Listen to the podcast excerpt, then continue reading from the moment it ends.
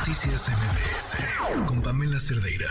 Este mm, arrebato del el fentanilo, ¿no? El, presidente dice que, en México no se produce nada de fentanilo, luego eh, continúa la frase, los precursores, no, esos eh, vienen de China, acusa a China, China dice nosotros no, Estados Unidos nos acusa a nosotros, y así no paramos, es, es como esta, este meme de, los tres Spider-Man que se están señalando, hagan de cuenta que así está el tema.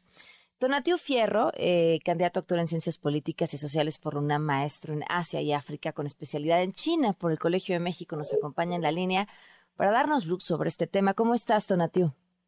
Muy buenas noches, Pamela. ¿Cuál es el camino? ¿Cuál es la ruta del fentanilo?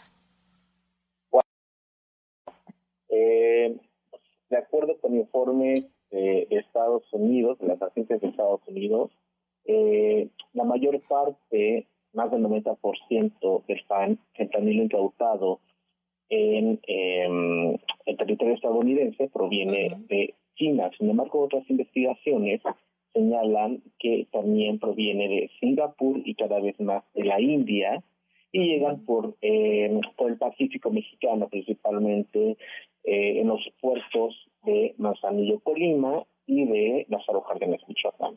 Y de ahí, bueno, se va, sube, ¿no? A las ciudades fronterizas, eh, principalmente Tijuana, hay una mayor incidencia, y de ahí pasa, pues, eh, hacia territorio estadounidense. Pero eh, en un contexto de rivalidad eh, geopolítica entre Estados Unidos y China, también hay una redefinición del tráfico global de, de las drogas, ¿no? Se integran nuevos nuevos actores, ¿no? Este, y bueno, eh, hay una redefinición. A ver, ¿cuál es esa redefinición y cómo este conflicto político entre Estados Unidos y China abona o modifica?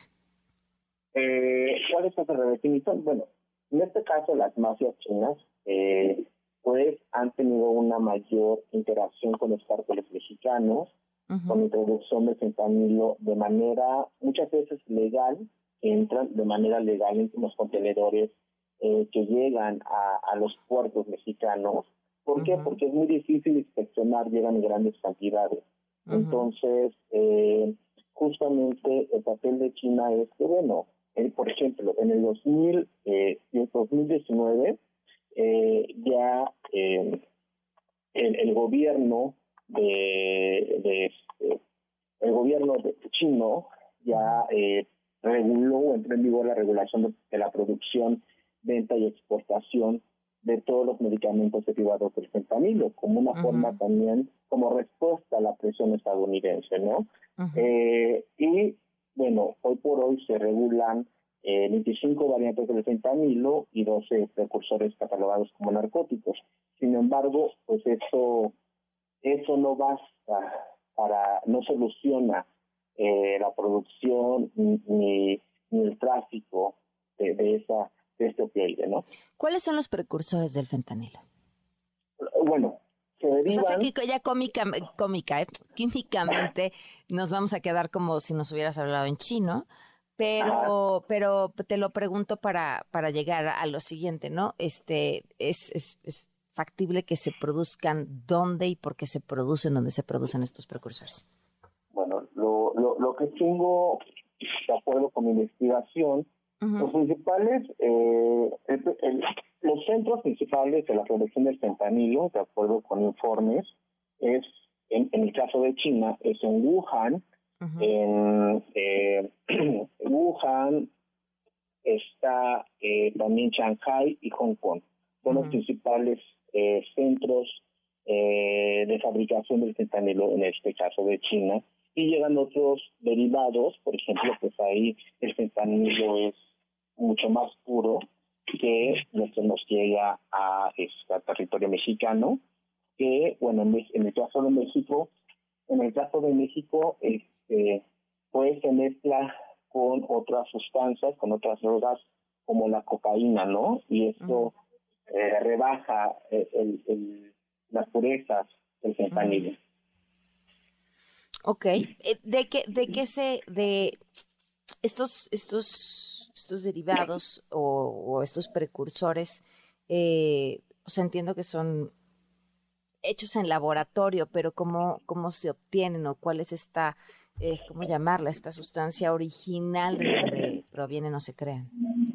Sí, mira, eh, por lo que yo, por lo que he investigado es que, por ejemplo, con un, digamos, en términos coloquiales, con una porción, una pequeña porción de fentanilo, se puede producir, se puede multiplicar, ¿no?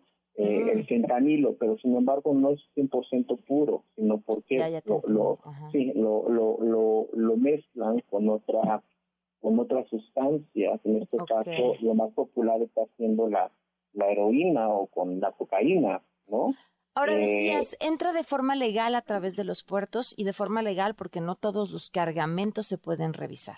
Pero entra de forma legal, supongo, mezclado con otro tipo de cosas. Sí, por lo por lo que por lo que he estudiado es que entran a través por medio de de la este, incluso por la mensajería, ¿no? Mm. Sin embargo, es una sustancia muy tóxica, es de 50 a 100 veces más potente que la heroína y la morfina, ¿no? Entonces, Tona, yo no sé si tú eh, tengas información de esto y te lo pregunto a ti porque hemos buscado quien nos pueda poner en contexto y no lo hemos conseguido. Eh, buscando justamente sobre el tema de fentanilo, me llamó la atención que la mayoría de videos con los que me encontré no eran estos que en algunos momentos veíamos, ¿no? De las personas muriendo en las calles con sobredosis, sino más bien de policías que a la hora de hacer alguna detención, de alguna u otra manera, o a la hora de estar este, manipulando eh, droga que habían incautado, de alguna manera recibían una sobredosis y caían al piso. Este, pero nunca explican eh, de qué forma venía eh, el fentanilo para generar, no sé si a través del tacto o a través de la respiración, eh, esta sobredosis. ¿Esto es posible? ¿Está en, también en estas formas?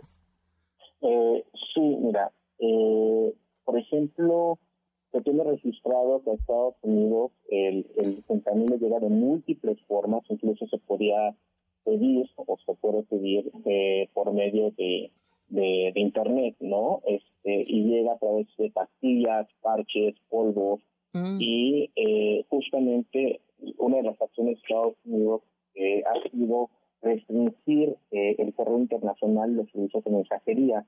¿Por qué? Porque también no solamente, claro, corren riesgo los consumidores, sino también los que trabajan en aduanas o los que mm. tienen de cierta forma un trato pues directo, ¿no? Con esta sustancia que muchas veces no es muy difícil eh, eh, detectarlo. Ok. Pues, te, Tonati, te, te agradezco mucho la oportunidad de platicar.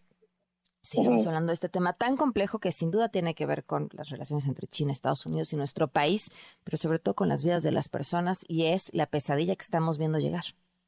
Totalmente. Y es un, qué bueno que, el gobierno de México también lo puso sobre la mesa porque es un tema que, que no estaba en la agenda y que ya debe de estar porque no solamente es un asunto de política exterior y de seguridad nacional, es, una, es un factor que, claro, va a influir en la salud pública, ¿no? Entonces, eh, por supuesto, se tiene que buscar una estrategia de acercamiento con Estados Unidos y con China. Tiene que ser una política integral, no trilateral, no solamente de corto plazo, que sea coyuntural, no, sino que tiene que ser de mediano a largo plazo, por otras sustancias que surjan. Entonces, es importante, sin el apoyo de China, no vamos a poder avanzar, ¿no? Por pues no se ve claro que se vaya a existir. Claro, entonces, el, por más, si, también México no tiene una estrategia, eh, una política eh, hacia China, veo muy complicado que realmente este o se tomen instrumentos se tomen instrumentos o mecanismos de diálogo eh, instrumentos eh, judiciales de colaboración conjunta porque no lo tenemos hoy por hoy no lo tenemos eh, y, más allá del discurso ya se necesitan tomar acciones y que bueno China como un actor en un poder en ascenso también necesita de, la colaboración de México y Estados Unidos eh, para poder paliar este, conflicto. De asumir su responsabilidad como un actor que hoy por hoy tiene un peso internacional muy y cada vez más profundo. Gracias, Tonatiu. De verdad, gracias. Muy buenas noches. A hasta luego. Noticias MBS